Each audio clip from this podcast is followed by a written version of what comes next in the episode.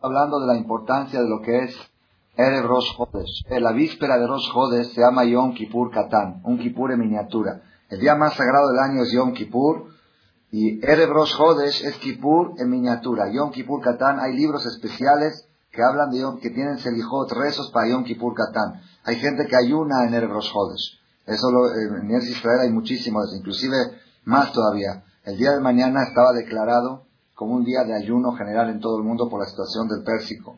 Ahorita que ya se tranquilizó, ya no lo pusieron como ayuno, sino como día de rezo.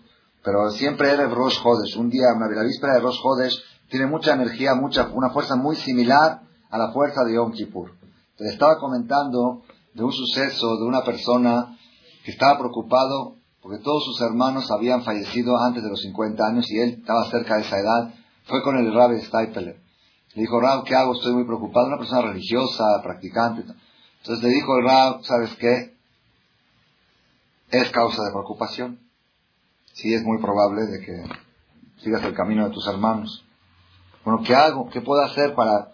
Le dijo Jajam, ayuna todas las vísperas de los jóvenes, Yom Kippur Katan, y hace lijot. Eso tiene fuerza de quitar gezerot, tiene fuerza de romper decretos. Ayuna el Yom Kippur Katan y hace lijot. Entonces él a partir de ese día prometió y empezó. Y cada, cada los jodes se paraba la mañana a las 5 de la mañana, desayunaba algo y empezaba el ayuno cuando amanece, hasta los oscurecer, entraba a los jodes, cortaba el ayuno.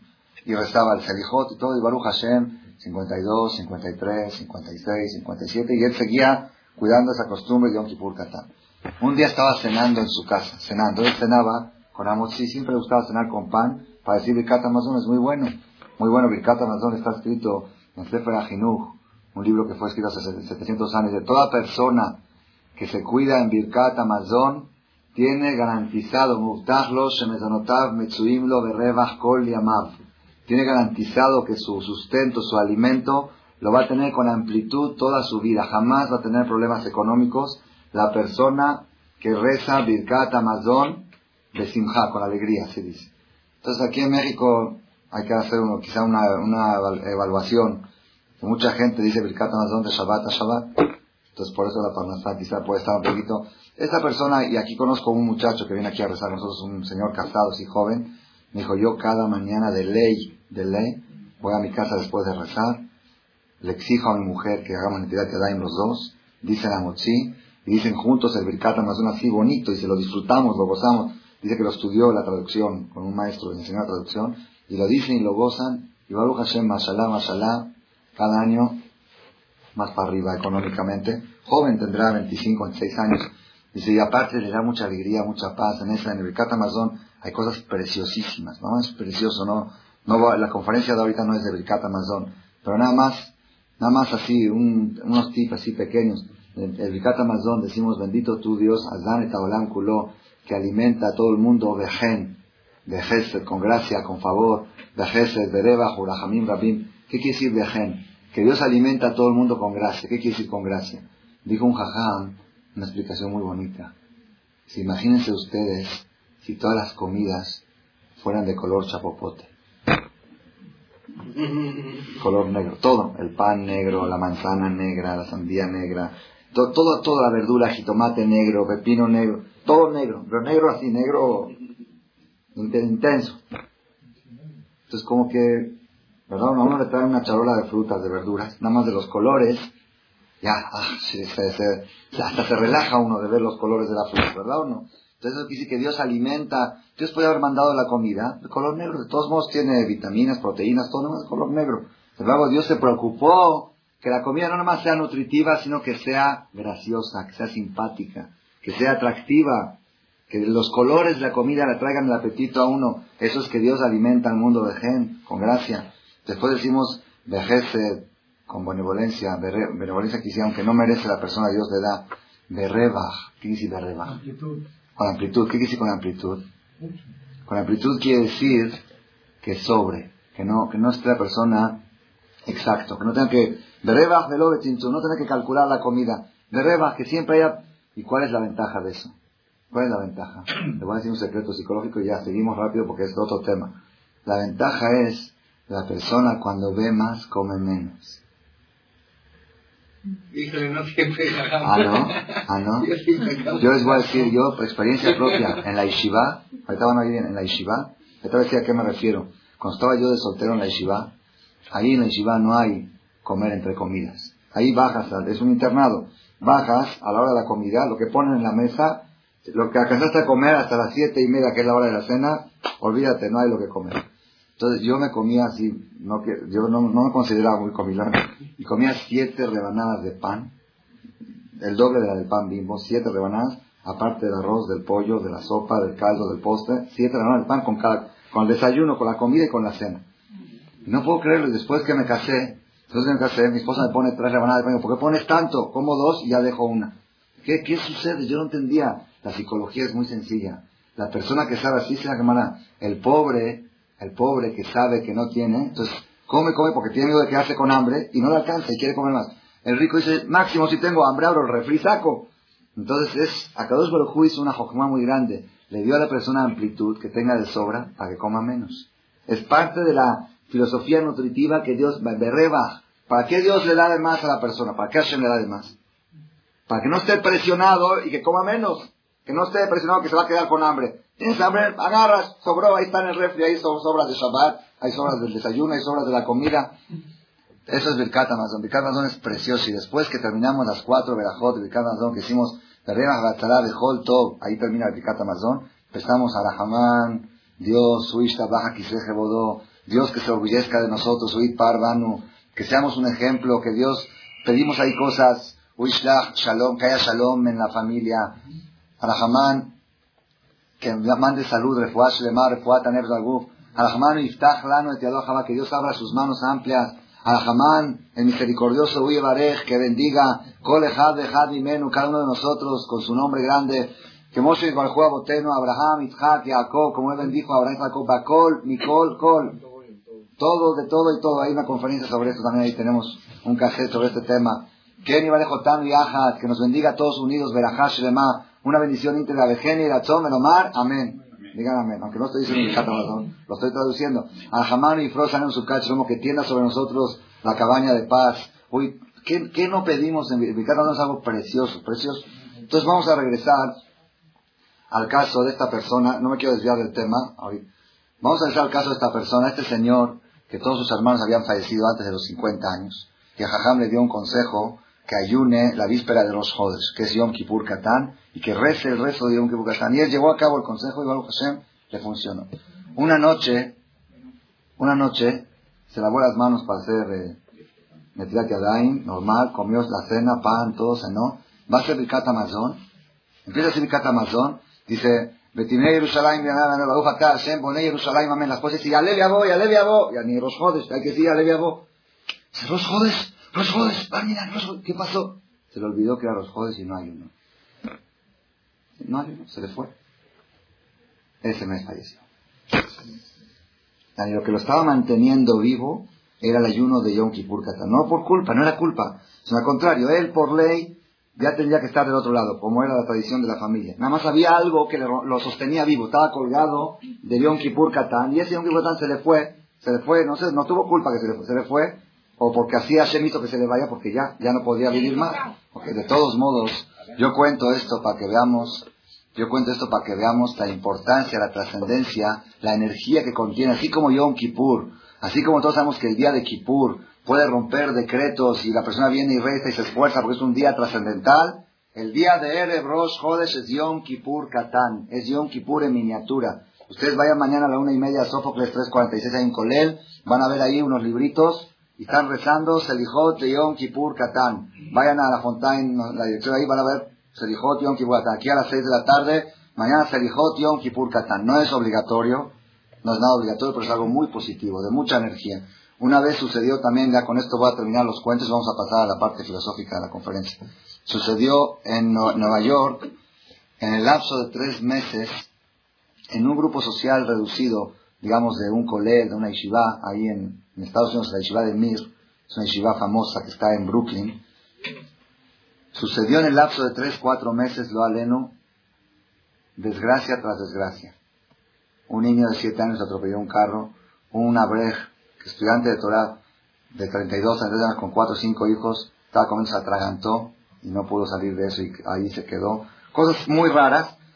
En cuatro meses estaban desesperados, tragedia tras tragedia, en un grupo social muy cerrado, que se siente mucho. Lo Entonces mandaron a preguntar al mismo Rab, Rab Kanievski, a Eres Israel, que qué hacemos, qué podemos hacer. Dijo el Rab, ahí en Nueva York acostumbran a rezar Yom Kippur Katán.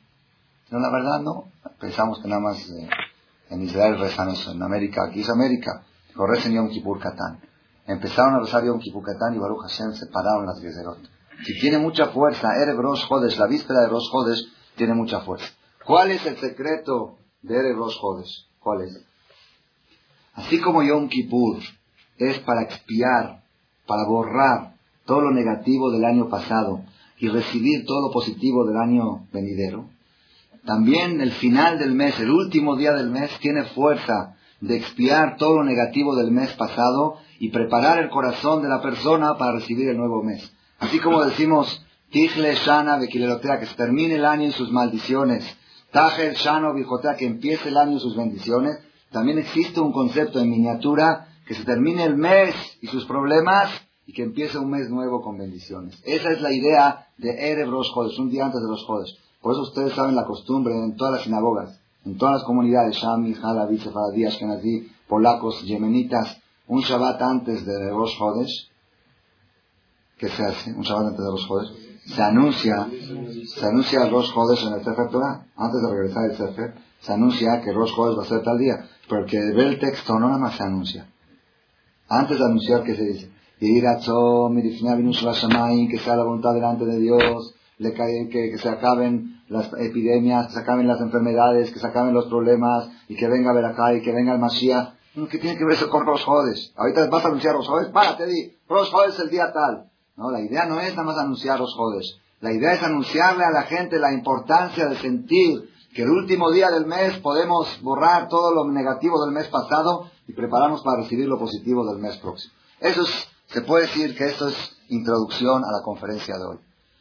Mañana, miércoles o a partir de esta noche, ya entramos en Erev Rosh en la víspera de Rosh Hodesh.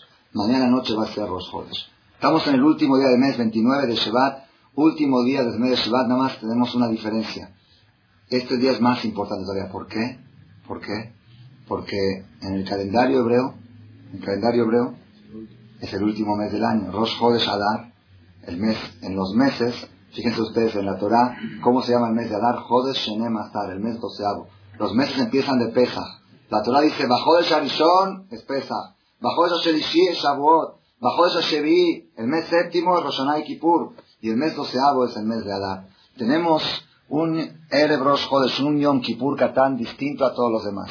¿Por qué? Porque nos vamos a preparar para recibir el último mes del año, pero aquí hay un punto más todavía. Más. Yo creo, creo que la trascendencia de los días del calendario hebreo, después de Yom Kippur, que es Yom Kippur, viene Yom Kippur Katán, son los Erev Jodes. Y en todos los Yom Kippur Katán, creo que el día más trascendental en el calendario hebreo es Erev Rosh Jodes Adar, el Erev Rosh que entramos esta noche. ¿Por qué motivo?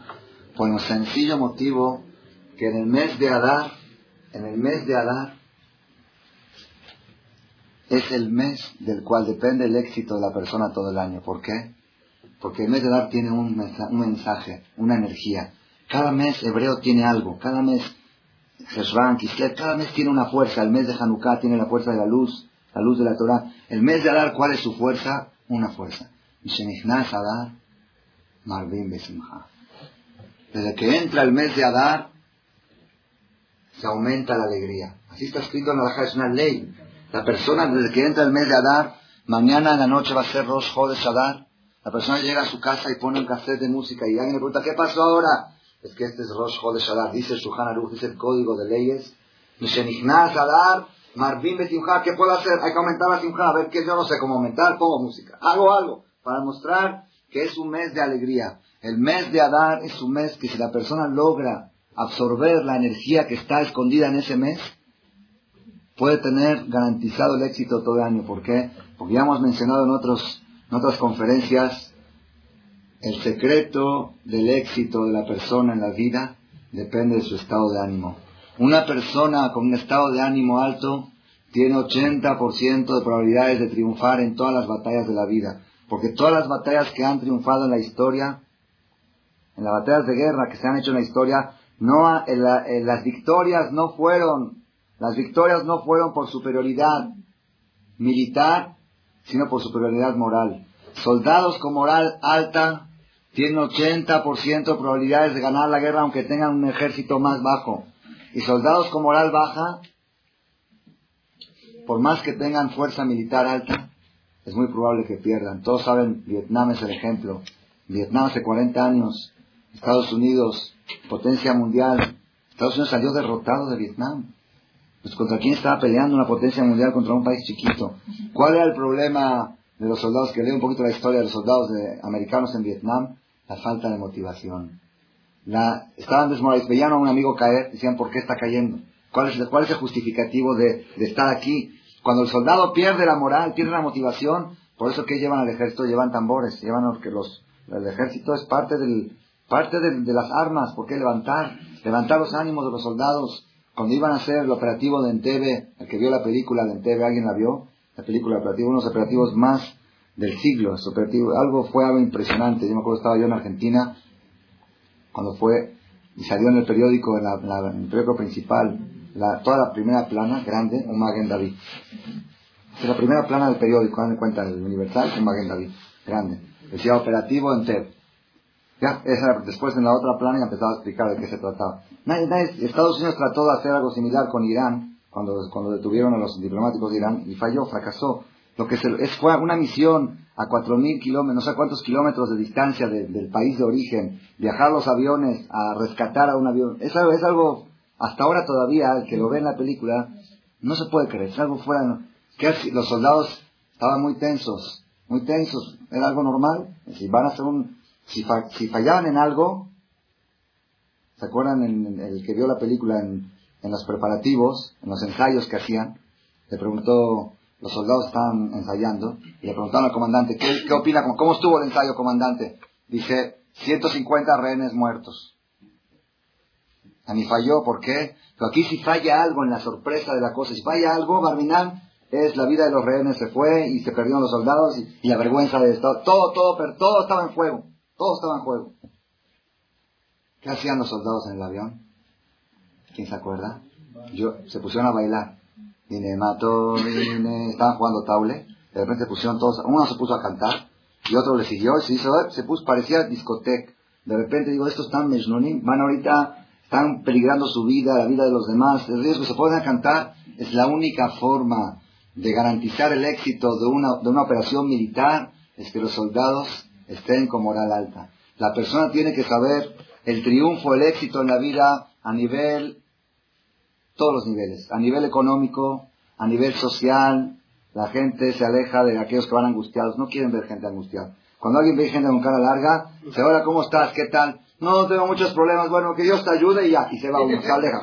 Pero si ve a uno sonriendo, dice, hola, ¿qué tal? ¿Cómo estás? Qué bueno, aloja ah, A la gente le gusta ser social, sociable con gente alegre. No con gente, ¿por qué? Porque la tristeza es una enfermedad contagiosa. La angustia contagia. ¿Sabes qué? No quiero hablar con él porque me deprimo.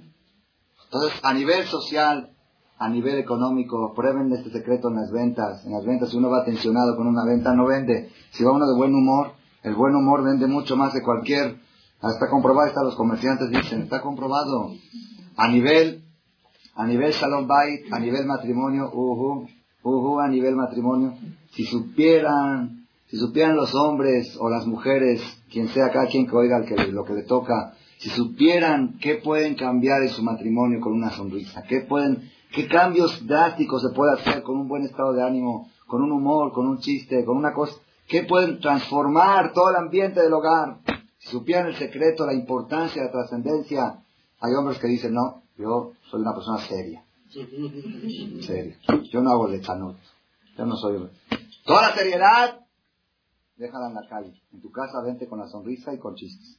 Es mitzvah cada... Chistes limpios, no tienes que ser chistes groseros, no tienes que ser cosas feas. La persona tiene que buscar, buscar, que lea libros. Hay libros, bueno, lo, lo hay libros feos, pero hay libros buenos. Así cosas de humor o cualquier cosa de humor que pasó en el día, bonita que puede provocar una sonrisa, nada más que el hombre piense esto. Si yo llego a mi casa y le cuento algo y le hago reír, ya la hice. Ya la hice, ya está hecho. Igual la mujer. Igual la mujer, yo les conté en este, en este grupo y en otros grupos, no sé si todos lo oyeron, cómo una mujer cambió a un marido corrupto. Lo cambió. Yo lo conocía corrupción en persona y de repente lo veo otra, pero ¿qué pasó? ¿Cuál es el secreto? Le pregunté yo a él mismo. Y él dice, ¿qué pasó? Todo, todo todo feo, todo negativo. Era un hombre, el símbolo de la, negatividad en persona. Y le digo, ¿y tu matrimonio? Y se Baruch Hashem. ¿Cuál es el secreto? La mujer se levanta media hora antes que él, abre las cortinas, que entre luz a la casa, pone música y se pone a bailar al lado de la cama. Se pone a bailar en bata. Se va y dice, ya déjame dormir. Dice, no estoy contenta, mira qué sol que hay, mira qué bueno. no me deja, dice, no me deja, no me deja meter la angustia a la casa. Y esa mujer está transformando a un hombre corrupto. Tenemos que saber que el, éxito en todos los niveles, en la educación de los hijos, en la educación de los hijos, si supieran que pruebe, que prueben los papás, papás jóvenes que tienen problemas con las calificaciones de sus hijos en la escuela, que prueben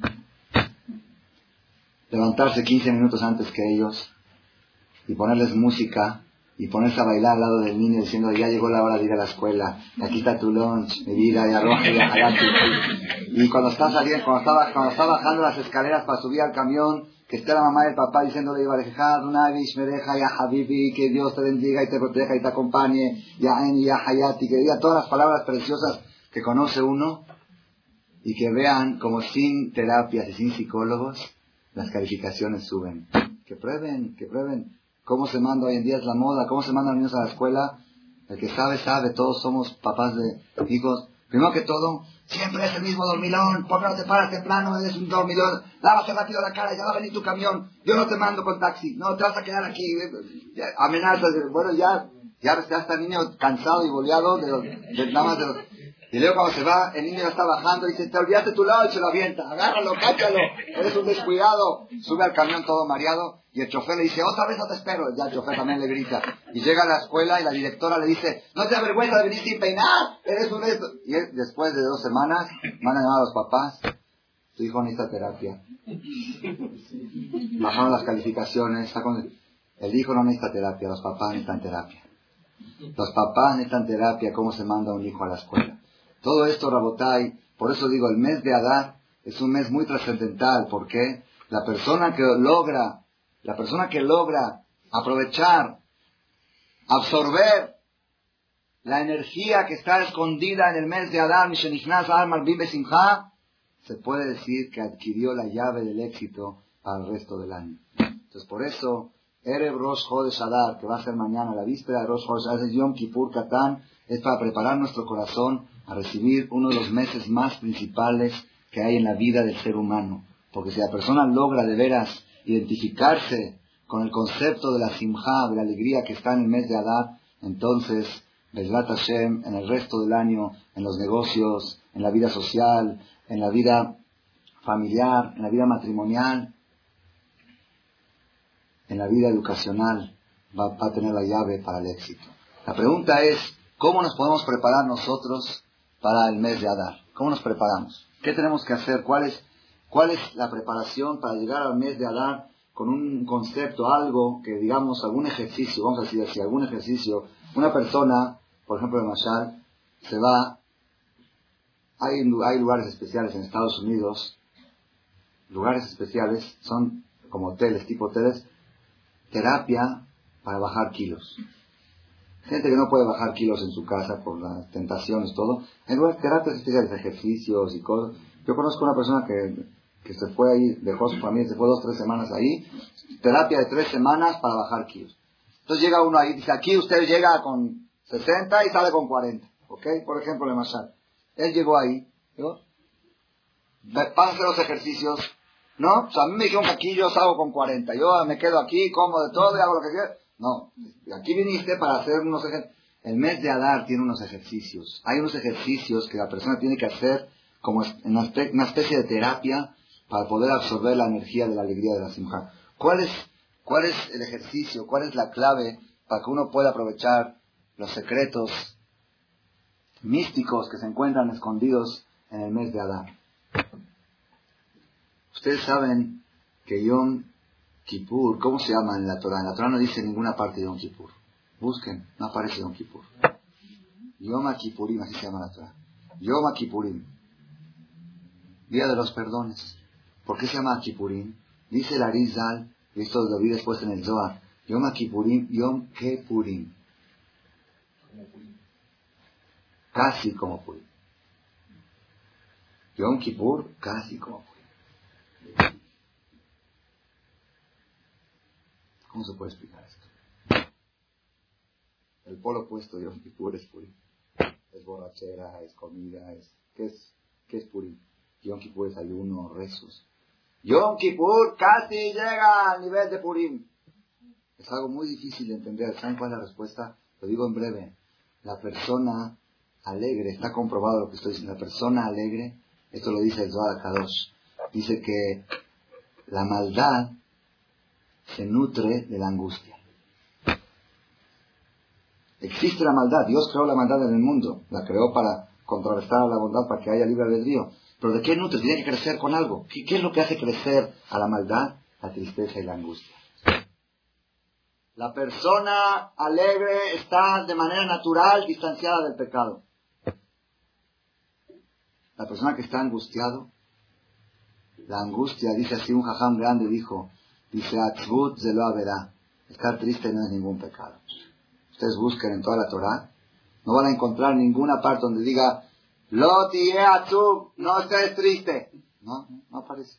Hay, hay alguna parte, busquen, yo leí en la Biblia, al menos no aparece. En los 613 mitzvot, no dice no estés triste.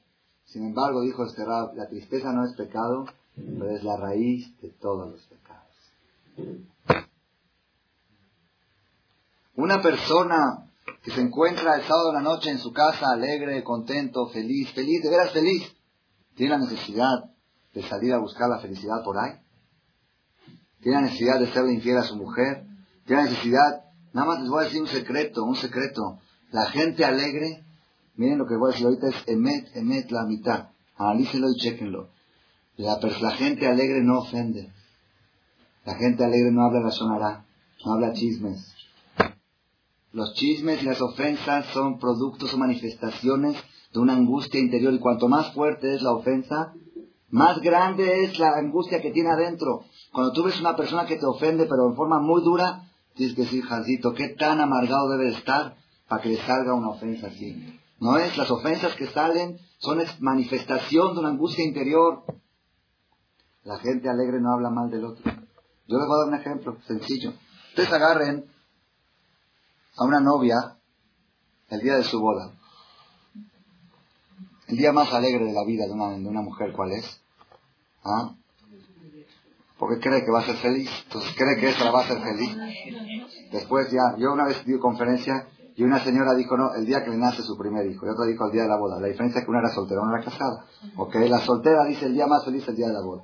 La casada se dio cuenta que no es tanto, que no es así como lo pintan. Es el día que le nace el primer. Vamos a agarrar el día de la boda. El día de la boda para una niña es una jovencita que era su ilusión, desde los 12 años está pensando ya en ese día.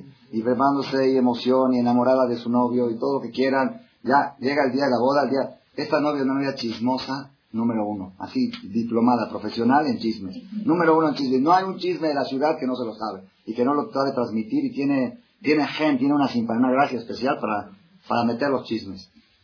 El día, el día de su boda están bailando en el banquete, ¿verdad? Todos se acerca una amiga dice, oye, ¿ya viste lo que dijo fulana? No me hables chismes, ahorita estoy en alegría, ahorita no me hables, estoy... Bueno, tú, si a ti te fascinan los chismes, esa es tu alegría. Ella está tan amargada que necesita los chismes para alegrarse. Pero en un momento de alegría, no me menciona chismes. En momento de alegría la persona no necesita y no quiere oír, ni hablar, ni transmitir. Yo quiero conservar mi alegría, no quiero, no quiero ahorita, no quiero que me metan coladera dentro de mi corazón. En mi corazón está alegre. Bueno, ¿y por qué toda la vida así? Porque estoy amargada, estoy amargada. La única forma de desahogarme es ofendiendo. La persona, la persona que está alegre, que, logra conservar la alegría, una vez dijo un jajam, mi, maestro Lavales dijo algo en Isla, dice, Satán, el hará, si logra poner triste a la persona, ya está en sus manos. Ya está, ya está la batalla ganada. Nada más angústialo. Angústialo y lo demás ya está hecho ya va a ofender, ya va a pelear con la suegra, con la cuñada, ya va a ir a hacer pecados, va a ir a todo. No dejes que se conserve con alegría. La alegría es el enemigo número uno del Satán. Número uno del Satán. Y por eso, y por eso, el Satán se preocupa que en el mes de Adar, que es el mes de más alegría, la persona tenga causas para estar triste.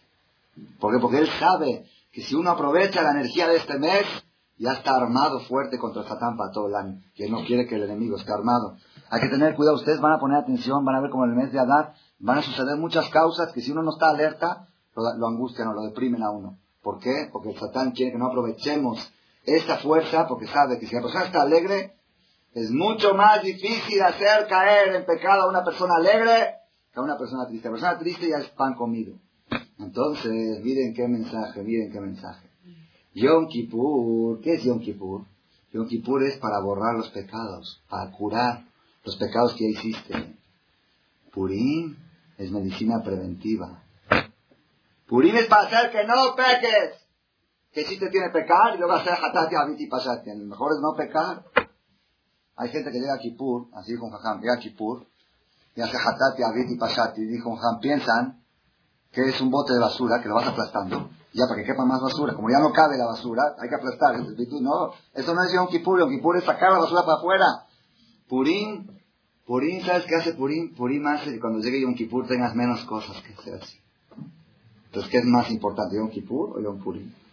Kippur es para resolver un problema. Purim es para evitarlo. El mes de Adar es un mes tan trascendente, tan importante en la vida del Yehudí, que el Satán se encargó que en la conferencia de hoy no haya tanta gente como hay cada semana. ¿Por qué? Porque él sabe que si van a venir, van a tomar el mensaje, se van a preparar, van a llenarse de alegría y después ¿qué hago? ¿Qué hago contra gente alegre? No puedo. El Satán no puede con gente alegre, no puede. ¿Lo, lo, ¿Cómo? Lo vencen. ¿Qué hay que poner? Lo vencen muy rápido, lo vencen muy rápido. Cuando una persona está alegre, acaba con el Satán rápido. Con, una, con un chiste lo acaba el Satán, ya lo manda a volar y sigue adelante su camino. Entonces vamos a regresar nosotros, a recalcar, a enfatizar la importancia, la importancia del mes de Adar. El mes de Adar es un mes que si la persona sabe aprovecharlo, la persona sabe prepararse. Mañana es Yom Kippur Katán. Cuanto más, pongan atención a lo que les voy a decir ahora, cuanto más difíciles son los problemas que tienes que enfrentar, más alto debe ser tu estado de ánimo. ¿Por qué? Porque por ser que el estado de ánimo es el arma para enfrentar los problemas. Entonces tengo que armarme más para poder enfrentarlo. Es como una persona, si tú encuentras a una, les voy a contar un más verídico. Había un jajam en Israel, yo lo conozco, viene aquí a México cada año a juntarse de acá para su yeshiva. Construyó, muchos lo conocen, es famoso aquí en México. Construyó dos edificios de ocho pisos, tiene yeshiva de 500 alumnos jóvenes, niños chiquitos. Temporada se venían a una labor muy grande. Y él tomó préstamos del banco para construir hipotecas y tenía donativos de gente que le daba mucho dinero en Estados Unidos, de México. Después vino aquí la devaluación, se juntaron varios problemas de Kitsur, tronó con cuatro millones de dólares se declaró casi en quiebra. A tal grado que a romper cristales a su, a su casa, a la yeshiva, a llevarse muebles. Una situación muy difícil. Yo estaba en Polanco, llegó su esposa, era Sukkot, Jola Moed Sukkot. En los días siguientes llegó a su esposa de emergencia, Jola Moed Sukkot, dijo que a Mario no lo dejan salir de Israel. Quiere salir para salir a juntar, no para escapar. Para que lo ayuden, para pedir ayuda. Pero le pusieron Tzaviku, eh, que no puede salir del país. Vino y dijo, ayúdenme a mi marido porque están, lo están deshaciendo, no sé qué. Entonces, Juntaban esa misma noche 200 mil dólares para callar a varios este, deudores. Y luego también se debía dinero a gente pobre que tenían 10 mil, 15 mil dólares y lo ponían con interés. Fue una situación muy difícil. Muy, muy difícil. El Jajam después de eso se formó un Bedín en Israel, un Bedín. Y ellos van, tipo un, eh, ¿cómo se dice? Un, como hacen cuando hay una quiebra, ¿qué hacen? Para ver qué es lo que tiene, un juicio de ayudar, cómo ayudarlo al jajam y ayudar a la gente también. Entonces le, le, redujeron su presupuesto, le hicieron despedir 20, 30 eh, que tenía, que los mandaron a otros lados, acomodaron a otros lados para que baje su presupuesto. Y que nosotros nos vamos a encargar de mantener la yeshiva y tú se encargado de pagar la deuda. Hicieron, hicieron un acuerdo, un trato. Y ahora te vas a México, a Estados Unidos, a donde sea, a juntar hasta que pagues tu deuda. Entonces él estaba aquí, está aquí dos, tres meses juntando, juntando, luego se iba a Nueva York. Así estuvo Aruch Hashem, ahorita ya no debe un peso. Aruch Hashem ya está creciendo otra vez la yeshiva. Pelea y nada que siga creciendo. Amén. Aquí lo encontramos una vez en la calle, así, es un jajam que tiene mucha fe, una fe muy fuerte. Lo encontramos así tranquilo, caminando, iba a rezar. Entonces se acercó una persona y dijo, Jajam, ¿cómo puedes dormir de noche con los problemas que tienes? Sabiendo que están entrando a romper cristales a tu casa en Israel. ¿Cómo, cómo puedes dormir de noche? Miren qué respuesta, miren qué es un Jajam. Dijo también y créeme, así Jajam, créeme, que si eso me ayudaría de algo, también eso haría. Si el no dormir de noche me ayudaría a resolver el problema, pues también eso haría. Pero lamentablemente si no duermo de noche, al otro día estoy cansado. Si estoy cansado no puedo trabajar. Entonces, ¿qué hago ahora? Ahora duermo más que antes. Antes dormía seis horas. Pero ahora, como tengo un problema muy fuerte que enfrentar, tengo que estar bien despejado, duermo ocho horas por noche. ¿Están viendo la filosofía? ¿Cuál es la filosofía? Cuando una persona va por la calle y alguien lo ve sonriendo, sonriendo, dice, oye, ¿qué estás tan sonriendo? ¿Qué tienes dólares? ¿O cuál es tu...? ¿Por qué estás tan alegre? ¿Sabes por qué estoy tan alegre? Es que tengo tantas broncas que el único arma para enfrentarlo es la alegría. Entonces me tengo que poner más alegre para poder enfrentar ese problema. El mes de Adar arma a la persona de fuerza, de energía para enfrentar todas las situaciones. Lo que tenemos que hacer nosotros es, el día de mañana, Ere Yom Kippur, Katán, que es un Kippur en miniatura, preparar nuestro corazón para recibir el mes de Adar. Preparar nuestro corazón. ¿Cómo se prepara? No pienso ahora extenderme en este tema porque se nos van a ir una o dos horas más de conferencia. Voy a tocar nada más un punto, un punto inicial. Ya la semana que entra avanzamos a otro punto. Un punto inicial. ¿Qué preparación puede hacer la persona el día de mañana, Erev Yom Kippur Katán, para recibir el mes de Adar y aprovechar su fuerza y su energía? La perashá de la semana pasada, Perashat Mishpatim, es siempre toca antes de los jueves, casi siempre, casi cada año, toca antes de los jueves Salah. Perashá Mishpatim. En esa perashá, es una perashá muy cargada, muy cargada de mitzvot, 53 mitzvot, de las 613 mitzvot, 53 están en esta perashá. Y si casi un... Fue el del Shabbat pasado. Pasado, el que leímos, Shekalim. Hay una mitzvah, una mitzvah impresionante, impresionante, de veras, Vale la pena analizarlo, estudiarlo. Dice la Torah así. Kitir e, cuando tú veas, es una mitzvah de la Torah. Kitir e hamor sonaha. Cuando tú veas el burro, ¿de qué? ¿De tu enemigo? De tu enemigo. De tu enemigo. Robet tahat masao. Caído debajo de su carga. De halaltame azoblo. No te prives de ayudarlo a él. Dice el Pasuk, Azov, Ta'azov, Imo. Azov, Ta'azov, Imo. ¿Qué quiere decir Azov, Ta'azov, Imo? Ayudar, ayudarás a él. Ayudar, ayudarás a él. Aquí, ahí está. Aquí tiene Jamos Naharo esta es, es Éxodo 23, versículo 5. Shemot Kavjim el Pasuke.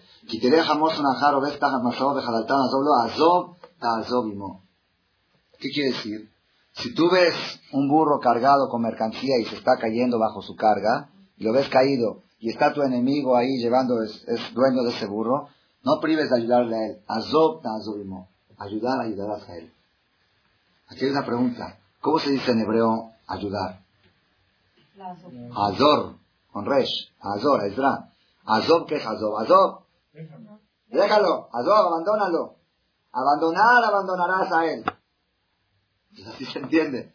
Todos sabemos que no es así la idea. La idea es ayudar, ayudarás a él. Pero ayudar en hebreo se dice azor.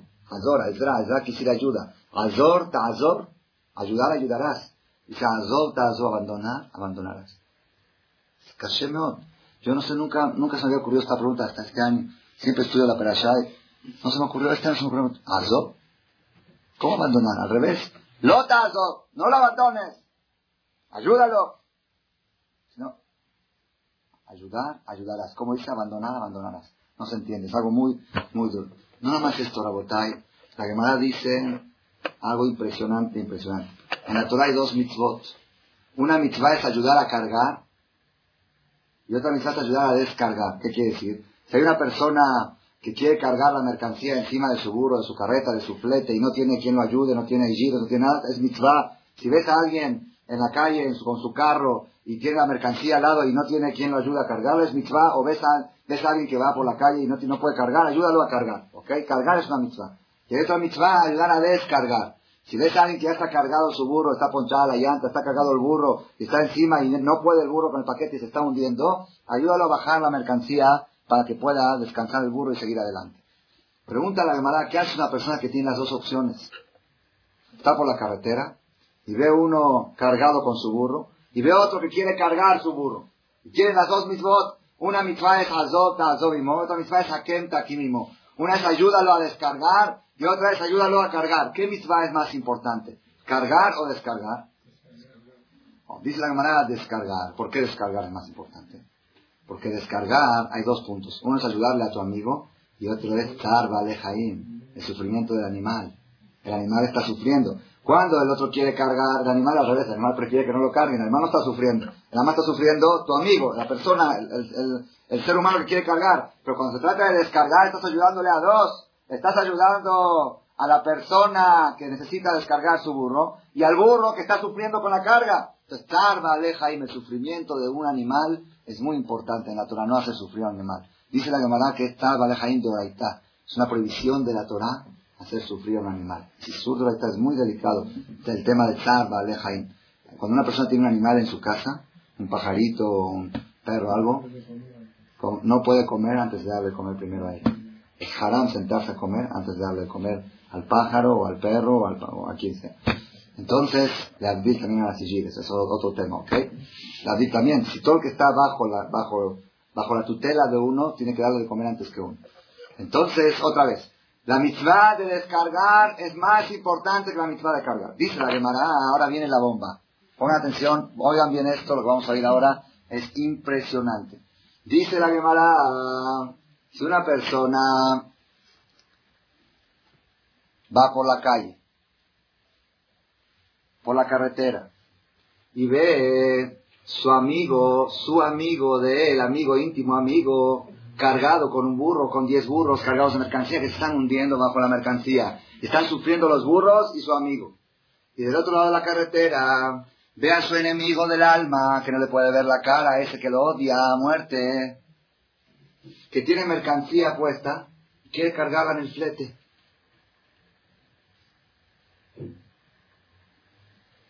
¿Qué misma está antes? Dijimos que descargar está antes que cargar.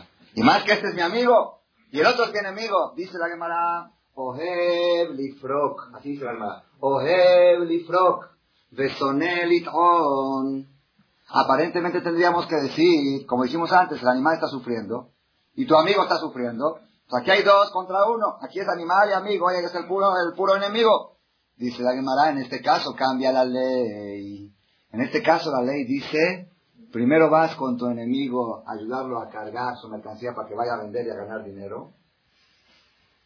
Y luego, si te sobra tiempo, vas a ayudarle a tu íntimo amigo a descargar el carro que tiene las cuatro llantas ponchadas. Sabotay, esto es algo, yo digo, yo lo estudié en la Yeshiva cuando era chiquito, pero cuando uno estudia de chiquito, como que a veces no, como no conoce uno qué es la vida, dice, sí, pues claro que sí, claro que sí.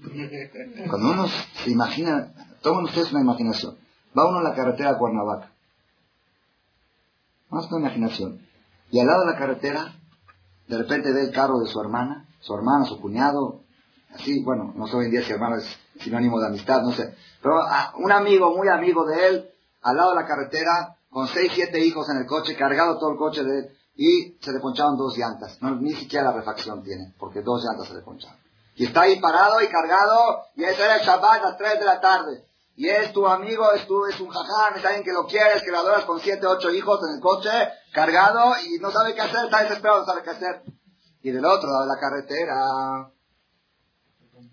del otro lado de la carretera, ¿a quién ves? Del otro lado, ¿eh? No de este lado, del otro lado, de regreso, ves un flete, un flete grande, con la mercancía al lado, y está ahí tu competidor, como dijo acá antes, no, no es tu competidor, yo les voy a decir algo más para que ustedes vean hasta dónde llega la Torah. Pregunta a Gemara, ¿cómo puede ser que la Torah diga, cuando veas el burro de tu enemigo, ¿acaso un judío puede tener enemigos? Si la Torah dice no odies, lotisna, Se contradice la Biblia. La Torah dice, cuando veas al burro de tu enemigo, ah, entonces quiere que tú me aceptas que tenga enemigos.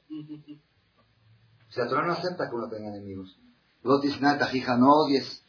¿Cómo puede la Torah expresarse así? Dice la Gemara algo impresionante. Si aquí se refiere en un Yehudi que está permitido según la ley odiarlo. Cuando un Yehudi, Barminan, está por caminos muy malos y que es muy mal ejemplo para uno mismo, está permitido mantener distancia de él. Después de a tus hijos, ¿sabes qué? Con eso no te juntes, están las drogas, están esto, esto es muy... Está permitido, está permitido distanciarse y no hablarle y no, no dirigirle la palabra para no aprender sus malos hábitos. Es uno de los casos que está permitido odiar, pero ¿a quién odiar? No a la persona. Odiar, odiar a su actitud, odiar su forma de actuar, distanciarme de él. ¿Por qué?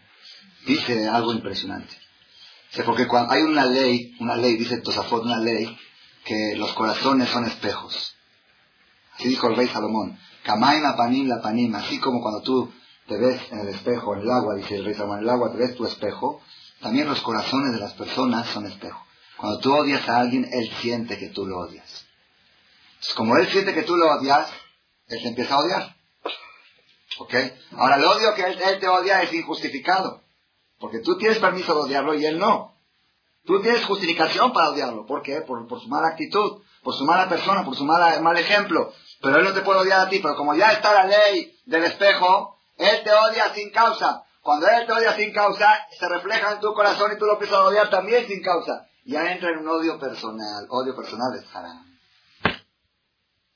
Es muy difícil que la persona se distancie de alguien y se conserve en un odio que sea local, un odio, odio la actitud de él. Odio esa forma de actuar, no la odio a la persona, la persona la adoro, la quiero. Quiero su bien, nada más esa actitud es negativa, es contagiosa, me puede perjudicar y por eso me alejo. Entonces viene la Torah Ahora vamos a volver al caso. Estoy en la carretera Cuernavaca, para, yo quiero agudizar más el tema.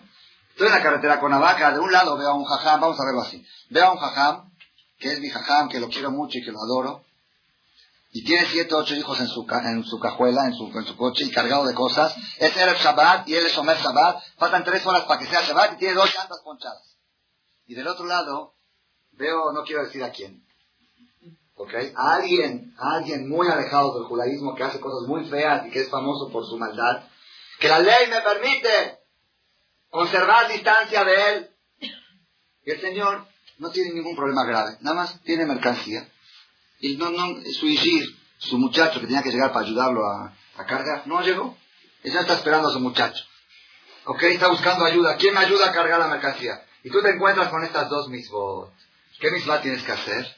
Dice la Torah, te cruzas del otro lado de la carretera, dejas al jajam con las dos llantas ponchadas, dejas a tu amigo con el coche cargado, a ese íntimo amigo tuyo lo dejas ahí con el problema y te vas a atender primero a tu enemigo.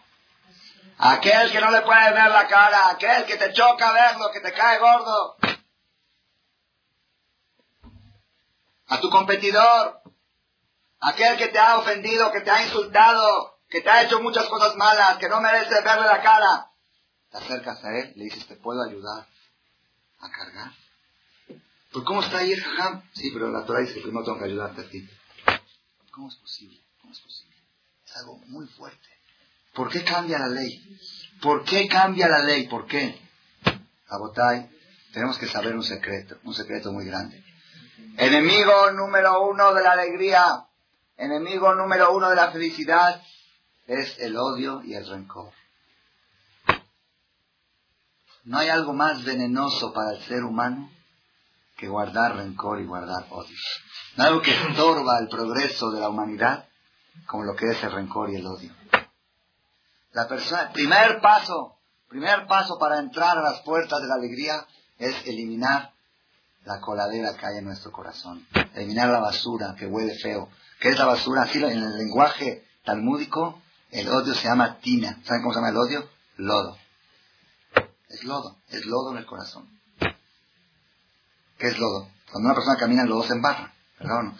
La persona está embarrado cuando tiene rencor en el corazón.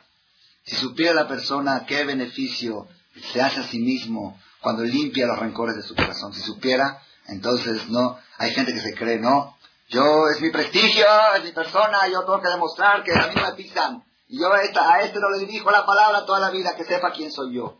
Que sepa que no me voy a quedar callado, que sepa que no me voy a... Ok, no le contesté nada, ok, no lo voy a ofender, pero no le vuelvo a dar la palabra, no le vuelvo a voltear, no le... Paso por la calle y le volteo la cara. No nada más que no le puedes voltear la cara, si no tienes que preguntar, ¿necesitas algo? Sí, dice aquí la ley. Si tiene, está, la, es la Torah, en nuestra Torah el concepto de la Torah, de la relación social, es mucho más profundo que el que hay en la calle. Las relaciones humanas que hay en la Torah es otro, es otro mundo, es otro nivel, es un nivel muy superior. Todos creemos, mucha gente pregunta, ¿para qué la Torah tiene que hablar de las relaciones humanas? Si es algo lógico, los valores humanos, ¿esto es lógico? ¿Esto hay alguien que lo puede hacer si no tiene respaldo de una fe muy fuerte? ¿Cómo puede una persona acercarse a su enemigo, aquel que hizo tanto daño, y dejar a su amigo que está en otro problema más grave? Está, está con las dos llantas ponchadas, con los niños en el coche, con salva, aleja y dejar todo, y ir con el enemigo. que te ofrece algo, te puede ayudar en algo. Hasta parece hipocresía. Parece hipocresía. ¿Qué quiere decir Azov Tazovimo? ¿Qué quiere decir Azov Tazov? Abandonar. Abandonarás con él. Tiene que hecho abandonar a él. En todo caso, si a quiere decir abandonar, es a él, no con él. Dice el Targum, Targum, Targum es el arameo de la Biblia. Se adopta, abandonará, abandonar, abandonarás todo lo que tienes en el corazón en contra de él y voy, ve con él. Eso quiere decir abandonar. Abandona, suelta, destapa la coladera que tienes adentro, baja toda la basura y ve a ayudarlo no es el orgullo, es el lodo, el lodo del rencor, aunque no sea orgullo. Pues una persona muy humilde, pero tiene rencor, tiene rencor y de veras está justificado el rencor y más todavía que el Talmud dice que se refiere a una persona que está permitido según la ley odiarlo. Y a mí es una persona de veras mala, de veras mala. No nada más para mí es malo, es malo, es malo. De veras es malo. Pero nosotros, ¿cómo somos nosotros? Nosotros decimos, pues si voy a ser así, si el Señor me va a ofender y me va a hacer todo, yo lo voy a estar ayudando, ¿Cuándo va a aprender? Tiene que aprender. Ah, entonces ya somos maestros ahora. Todos nos consideran así, vamos a educar a todo el mundo. No, tú, tu obligación no es enseñar al mundo. El que aprenda el problema de él. Tu obligación, ¿sabes cuál es? Tu obligación es doblegar tu ego. Doblegar, romperte, romper, romper tu egoísmo. Eso, eso te va a abrir las puertas de la felicidad. Esta semana estuve, me encontré a una persona y me preguntó, una persona que Baruch Hashem vienen a, vienen a pedirle tzedakah, jajamim, y él siempre les da y los ayuda. Entonces me preguntó, jajam, ¿qué es la tzedakah? ¿Qué es la tzedakah? Todos pensamos, todos pensamos equivocadamente que la tzedakah es ayudar al necesitado. Tzedakah es ayudar al necesitado. Una persona necesitada hay que ayudarlo. Sí, es cierto, en la práctica eso es tzedakah. Pero ¿saben qué es tzedakah? ¿Saben qué es caridad? Caridad es otro concepto totalmente. La persona, la persona les voy a decir el segundo secreto relacionado con la alegría y la angustia. Primero es el odio y el rencor. Odio y rencor afuera. Segundo secreto, el egoísmo es el enemigo número uno de la alegría. La persona que es egoísta está encerrado dentro de sí, su corazón se va encogiendo cada vez más porque todo para acá. Y ese encogimiento, ese encogimiento, a eso se le llama angustia. ¿Saben de qué palabra viene angustia? De angosto.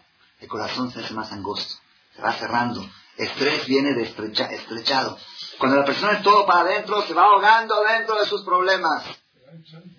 Se, va hinchando, inflando, ya no cabe y hasta que explota terminar. Cuando la persona se acostumbra a sacar para afuera, a dar, es el número uno, secreto número uno. Este, estas dos cosas que estamos mencionando hoy. Mañana es Erev Rosh Hodesh. Erev Rosh Hodesh Adar. Yo me quiero preparar mi corazón para recibir el mes de Adar y obtener la llave del éxito que es la alegría. ¿Qué debo de hacer? Mañana, de ahora, mejor dicho, de esta noche hasta mañana noche, 24 horas, es para destapar la coladera. Bajar todo, eliminar todo. Baruch Hashem, en el judaísmo tenemos muchas terapias, muchas terapias en contra del odio y del rencor. Una de ellas es antes de dormir. Antes de dormir, ¿cómo empezamos antes de dormir? El Shema, ¿no? Decimos el Shema. Pero el texto del Shema es más amplio, es que conocemos, no es Shema Israel. Antes del Shema Israel, ¿qué decimos? Antes del Melech ¿qué decimos? Hay, hay, un librito que ya lo pusimos en fonética y en español, que ya Shema la mitad. Ribono, Shelolam, patrón del mundo. Así empezamos. Areni, Mohel, Besoleach, Lejol, yo perdono e indulto, Lejol, Mishihis, ti, a todo aquel que me hizo enojar, lo que me enfureció a mí. Oh, Shehatak, Dios que pecó en contra de mí, ven Begufi tanto en mi cuerpo, ven tanto en mi dinero, ven Bejola tanto en ven Bijvodí tanto en mi honor, ven Beones tanto que lo hizo sin saber, ven Beratón que lo hizo voluntariamente, ven Beshogek tanto que lo hizo con Zania, ven Benzid tanto con palabras, tanto con hechos. Ven Begilgul de tanto en esta reencarnación. Ven Begilgulim Ajerim, tanto en reencarnaciones pasadas. Lejol Bar Israel, a cualquier judío. que no sea castigada ninguna persona por causa mía. Así empezamos antes de dormir. Ese es el Shema a mitad. ¿Por qué? La persona no se puede ir a dormir con un rencor en el corazón. Fíjense, ahorita se me ocurrió, por dejud de ustedes, se me ocurrió ahorita esta explicación. ¿Qué quiere decir? Tanto en esta reencarnación, tanto en la reencarnación pasada. ¿Estuvieron en la conferencia de ayer, en el Auditorio Nacional? Presentaron ahí una cosa espeluznante. Última investigación, salió hace seis meses un libro del doctor no sé qué, sobre el tema de las reencarnaciones. Cuando nacen niños con manchas, algo impresionante, no se puede creer. Un niño que nació con una mancha en la cabeza aquí y otra aquí.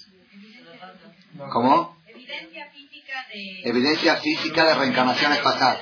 Empezó a hablar, empezó a hablar cosas, ese niño empezó a decir que él era, a los tres años empezó a hablar, que él era fulano de tal, que era maestro en Indonesia y que lo asesinaron y que se llamaba tal y tal, que vivía en la calle tal y tal. Investigaron todos los datos, algo impresionante, investigaron todos los datos del asesinato y vio en la autopsia y la bala había entrado por acá y salido por acá. Y exactamente ahí nació las manchas, el bebé nuevo, reencarnación, reencarnaciones pasadas que se reflejan, cosas impresionantes del piel, cosas, ayer enseñaron película, cosas que se vuelve uno loco, rabotá y tenemos que saber una cosa.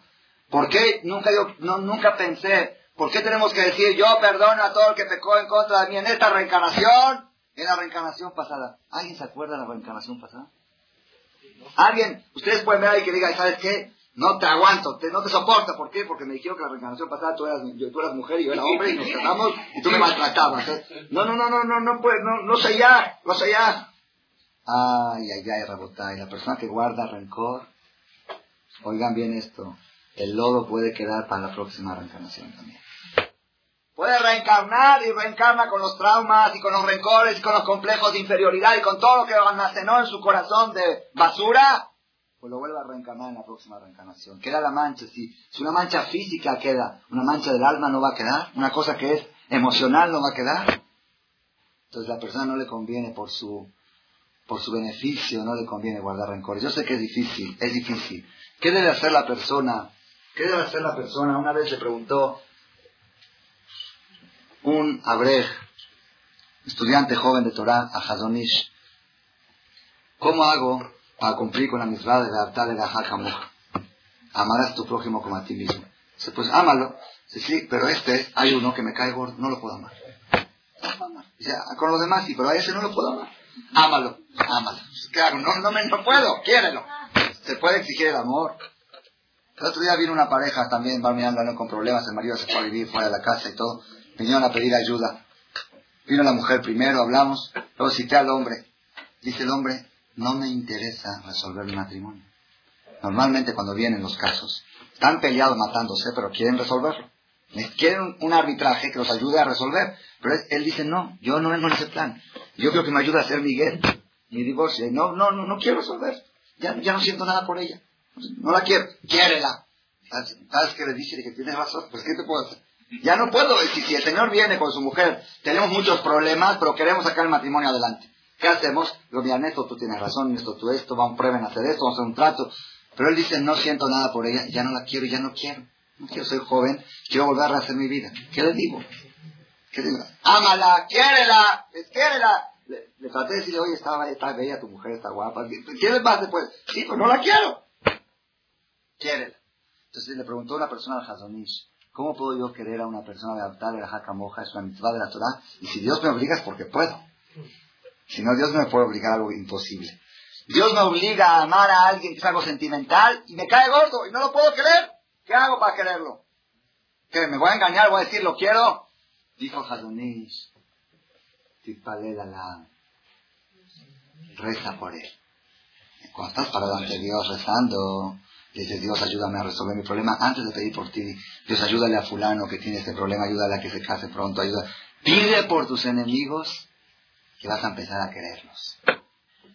Ayuda a tu enemigo es la terapia, es una terapia que hoy en día la psicología la descubrió hace poco, hace pocos años. Se llama terapia, no me acuerdo, una terapia activa. Que la persona actúa como si fuera que lo quiere y de repente lo empieza a querer. Es un secreto impresionante. Si tú tienes, ahora primer paso, esta noche uno llega a su casa, primer paso, agarrar el quería a la mitad, ribonosh, rolam, areni, mogel, besoleach, tanto en esta reencarnación, tanto en la reencarnación pasada, borro todo, todo, ¿por qué? Porque va a recibir el mes de Adar, quiero recibir la alegría completa, primero que todo, quita el lodo de tu corazón. Y si mañana te levantas y dices, sí, pero ayer de noche se me olvidó de este, este solo perdoné, este sí, de, y a mi suegra menos, lo que me hizo toda la vida que la voy a perdonar así de fácil, le va a costar para que la perdone. A mi cuñada, a la otra, fulana, mengana, ¿qué tiene que hacer la persona? Y dice, bueno, ¿qué hago? Mañana en la mañana, de veras, sin, sin, sin, sin, no estoy vacilando, de veras, que haga una lista de una persona de todos que te caen gordo. Una lista, ponlo en un papel. Y este súper gordo, este gordo, este medio gordo. Y la ponga en su sidur de tefilar, en su sidur que se pare mañana a rezar, mañana es Yom Kippur Katán, como Yom Kippur, que empiece su tefilá, que abra la lista y que diga, por favor Hashem, ayúdale a fulano y ayúdale a Mengano, a este necesita salud, este necesita éxito, este necesita inteligencia para ser una mejor persona, ayúdalos a que rece, y eso es parte de la terapia curativa para poder llegar al mes de Adar con el corazón preparado para la simja. Si nosotros tomamos este mensaje de la Perashá Mishpatim, de la Perashá Mishpatim, la Perashá que estudiamos la semana pasada, cuando veas el burro de tu enemigo, aquel que te cae gordo y que Dios te permite que te caiga gordo, te permite. Estamos, no estamos hablando de la suegra, la suegra es haram, aunque te haga lo que te haga es haram. Escapé de tabija betimeja tus papás, tus papás que te hayan hecho lo que te hayan hecho es pecado. La Gemara dice, ¿hasta dónde llega Kibuda Baem? ¿Hasta dónde llega Kibuda Baem? Todos saben que es Kibuda Baem. Hasta, respetar al padre y a la madre, ¿hasta dónde llega la mitzvah? Dice la Gemara que si está parado el hijo dando una conferencia ante mil personas y viene la mamá y saca la shehata, con perdón ustedes saben que la shehata es y le empieza a pegar al hijo en la cara con la shehata, se queda callado, dice gracias mami. ¿Por qué? Si fuera, si no fuera mi mamá, tengo derecho a defenderme. Pero si es mi mamá, hasta ahí llega ¿hasta dónde llega Baem? Si vino tu papá y agarró una cartera de dinero tuyo, una cartera que tenía mil dólares, dos mil dólares, y la aventó al mar, te quedas callado. ¿Papá qué haces? Nada, Kibuda Baem. Antes de que la tire puedes tratar de evitarlo. Pero si ya la arrojó, si ya la tiró, te quedas callado. ¿Por qué? Cabeta, vija. Viene la Gemara y dice, todo lugar donde dice la palabra et, viene a aumentar algo. Et abija, porque dice et abija para aumentar a tu suegro. De et y meja para aumentar a tu suegra. Es mitzvah de la Torah el respeto a los suegros igual que a los padres. Entonces, a los suegros no se puede odiar, pero la Torah te está hablando de una persona que sí puedes odiar. Te autorizo que lo odies, pero ve y ayúdalo. Si lo ves caído, ayúdalo. Esa es, esa es la preparación para la simja, la preparación para el mes de Adar. Vamos a empezar con esta terapia. Voy a terminar con un masé, un relato verídico. Había un jajam grande que se llamaba Rabbi Israel Salant. ¿Han oído de Rabbi Israel Salant? Rabbi Israel de Salant. Salant era una ciudad. ¿Cómo? Rabbi Israel de Salant, un lugar muy grande. Este jajam viajaba en un barco, en un barco, eh, perdón, en un tren. En el barco se me pegó ayer del Titanic. Viajaba en un tren y un paisano que estaba al lado de él, un chavo así joven, no sabía que era el jajam grande. Pensó que era un cualquiera. Y no se parece que le molestó algo que hizo el jajam y empezó a insultarlo al jajam. ¿Qué usted? No sé qué. Así feo. Lo trató muy mal este joven al jajam. Un muchacho joven de 18, 19 años pensó que era uno que iba a juntar. Pensó que era uno, no pensó que era la, el jajam no iba bien, no iba vestido así de jajam. Cuando llegó a la ciudad, el tren, cuando llegó a la ciudad de destino, había 10.000 personas en la estación del tren que salieron a recibir a jajam. Y este se vuelve loco y dice, aquí, ¿qué pasó? ¿Cómo que pasó? Vamos a recibir al Gaón a todo al jajam grande de la generación. ¿quién es este que estaba sentado al lado tuyo en el tren? Este cuando vio eso, por favor, jajam, perdóneme, Mejilá, no sabía, perdóneme, Mejilá. Estás perdonado, ya te perdoné de antes. Mejilá, pero por favor, jajam, perdóneme, siempre, ya te perdoné, ya. Después el jajam tomó los datos de este muchacho. Dijo, ¿dónde vas a estar? Dijo, ¿qué vienes a hacer aquí a, esta ciudad? Se vengo a, a recibir el título de. Vengo a estudiar para recibir título, a hacer exámenes para título de Shafet. Jajam tomó los datos dónde se iba a hospedar. Estuvo Jajam ahí dos semanas diario se puso a estudiar con él tres horas para prepararlo para el examen.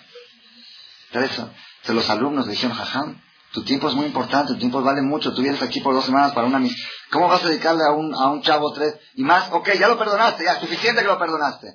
Dice, jajam, no estoy seguro que saqué todo de mi corazón. No estoy seguro. Para estar seguro, dándole, ayudándolo, tres horas al día, dedicándome a él, con eso voy a garantizar que se borra todo de mi corazón. Ese es el secreto de la terapia de la Torah. La persona, yo les digo, prueben, prueben esta receta, ¿no? El que hace caso a Dios no se arrepiente. La persona, una, una nuera que de repente la suegra le faltó, le faltó, y las suegras a veces son especiales. Son especiales. No le faltó, hace solo me respeto a la nuera, pero resaltó a la otra nuera ante ella. Estaban las dos nueras y dijo, esta es mi consentida, esta es esta, no hablo mal de la otra, Dijo que esta es muy buena, que esta es buena. Pues ya la otra está ahí al lado, se puso de todos los colores. Hay que terminar, ¿verdad? Ok, Shalom Bay, vamos a terminar. ¿Qué tiene que hacer esta nuera? ¿Qué tiene que hacer? De veras, de veras, que se las ingenie al otro día de mandarle un regalo a su suegra. Que se las ingenie de hablarle por teléfono a Martami cómo se siente, Martami qué tal, que a partir de ahora la trate mejor a la suegra que antes. Ahora mejor que antes. Este jajam, si no fuera porque lo ofendió a esta persona, no, no, no se hubiera dedicado tres horas a él. Ahora que me ofendió, como tengo sospecha que quede lodo en mi corazón y no quiero lodo en el corazón, tengo que ser más exagerado. Tres horas con él al día para borrar todo el lodo. A partir de la ofensa de tu suegra, pruébenlo, o de tu nuera, cada quien, en su cuñada, de quien sea. A partir de eso, busca la manera de hacer cosas más exageradas que antes no las hacías. Háblale diario. Antes hablabas cada tres días, ahorita habla diario. ¿Cómo está Martami? ¿Cómo se siente? ¿Qué tal? ¿Qué esto? ¿Quiere que pase por usted? ¿Quiere que le traiga el súper? ¿Quiere...? La suegra se va a volver loca, así no entiendo. Ayer, sí, así es, es algo, es algo maravilloso, es milagroso. Ahora, pues saben que me dijo una persona, me dice, pues si hago así, ¿cuándo va a aprender mi suegra? Nunca va a aprender, va a seguir mí, igual yo la voy a tratar bien. ¿Cuándo va a aprender? Tú no eduques. Tú no eduques. Tú, tú supérate tú mismo. Supérate tú mismo. El otro es problema de tú supérate. Tú no tienes obligación. No hay ni una parte natural que diga educa a tu suegra. No hay. Ni a tu nuera. No hay mitzvah de educar. No hay mitzvah. Tú tienes que educarte a ti mismo. Mi educación mi educación, nada más con esto voy a terminar, último más, eh, mi jajam, el Rabades, cuando él se casó, cuando él se casó, el primer año de, casado, así, nos, así me contó una vez en privado, él se acostumbró a su disciplina, a tender su cama siempre. No, en no hay gires, no hay esto, es otro, otro vida, ¿ok? Entonces ahí, las, matrimonios este, tienen dos camas, una del hombre y una de la mujer, no vamos a entrar en ese tema. Entonces él se tendía su cama. La esposa le decía, no la atiendas, déjame yo te la atiendo, es, mi gusto, es de tu esposa. No, yo tiendo mi cama. Al otro día, oye, dice, ¿sabes qué? Yo es mi gusto de mujer de tenerte tu cama. Le dijo el jajam, yo en mi contrato de matrimonio no me comprometí contigo a darte mi irachamay. Es parte de mi, parte de mi terapia, de mi superación, es hacer yo mis cosas. Es yo no, no sentir que, mi mujer es mi gire. Es parte de mi superación. Y aunque tú, para ti sea tu gusto, pero para mí mi superación es que tú no me lo hagas.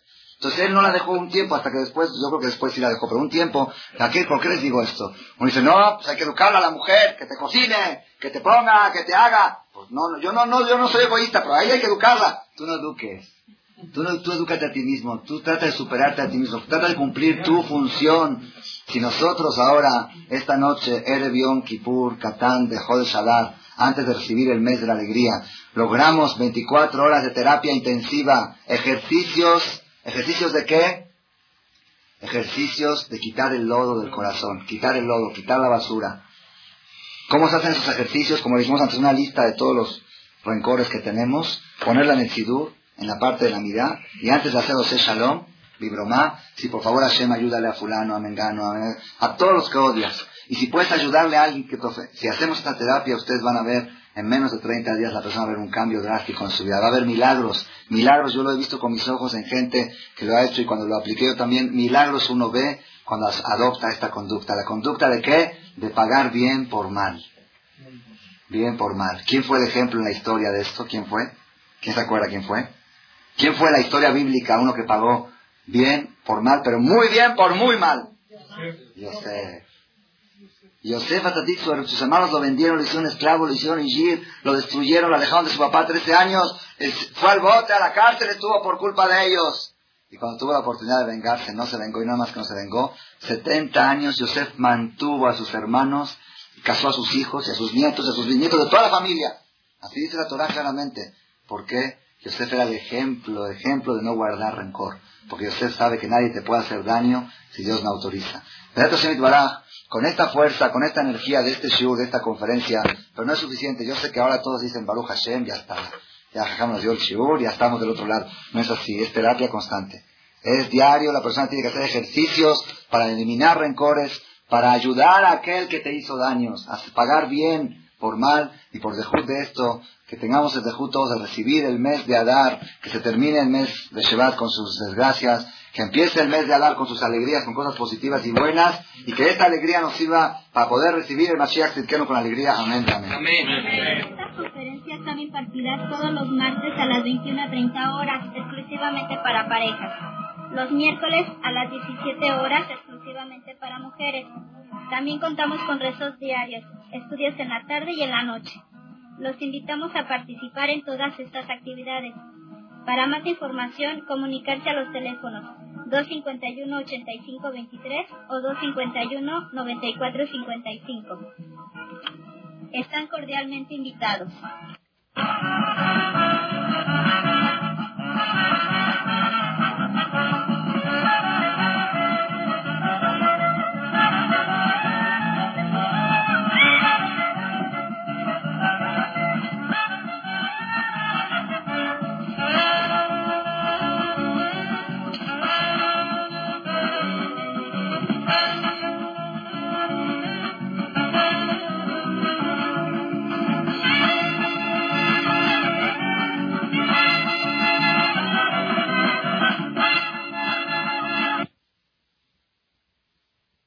Gracias por su atención a este Shiur del Rav Malech.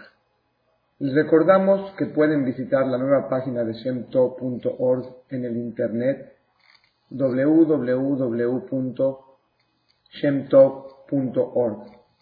Actualmente la página cuenta con varias secciones. Noticias sobre las actividades de Shem Tov a nivel mundial, escuchar o bajar las últimas conferencias del Rav Malech, escuchar o bajar la alhaja del día, imprimir o estudiar desde su computadora la perashá de las semanas, estudio diario de Gemara, Daf Yomi en español, sincronizar su iPod con podcast, un manual para crear su propio CD de las conferencias que existen en la red, adquirir libros con entregas internacionales con la metodología del Rav Malek de español, fonética y hebreo simultáneamente, así como ubicar las ciudades en donde se reparten CDs a nivel mundial. Es que la misbot y muchas gracias.